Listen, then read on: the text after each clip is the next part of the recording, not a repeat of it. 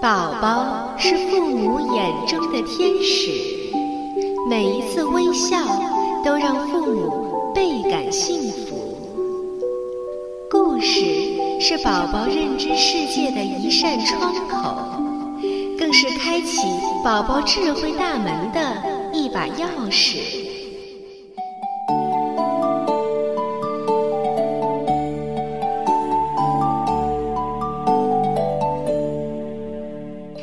的家长和小朋友们，你们好！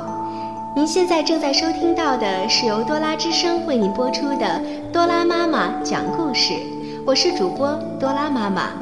接下来就让我们和爸爸妈妈一起走进故事的世界，共同打开这扇智慧之门吧。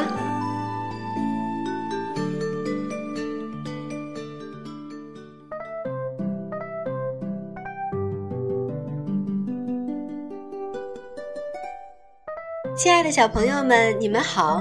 欢迎大家收听今天的多拉妈妈讲故事。今天我为大家带来的故事名字叫做《小兔戒严》。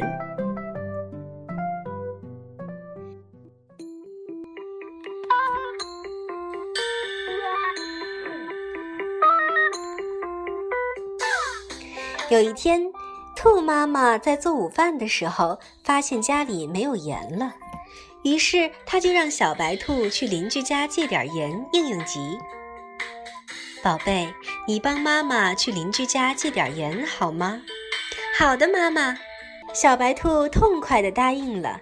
于是，它飞快地冲进了邻居猫婶婶家。他说：“我要盐，给我吧。”猫婶婶听到后十分的气愤：“啊，这是谁家的孩子？真没礼貌，不给！”小白兔听到后非常的惊讶，他心想：“哼，真抠门儿，不借我去熊叔叔家借。”哼！于是小白兔又急匆匆地来到了熊叔叔家，他咚咚咚地拍着门喊道：“开门，开门！”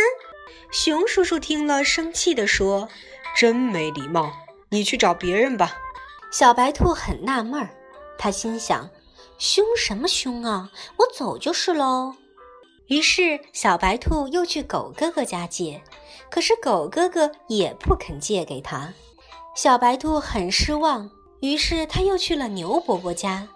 他这次按了门铃，叮咚，小白兔在外面等着。牛伯伯开了门，说：“小兔，你有什么事吗？”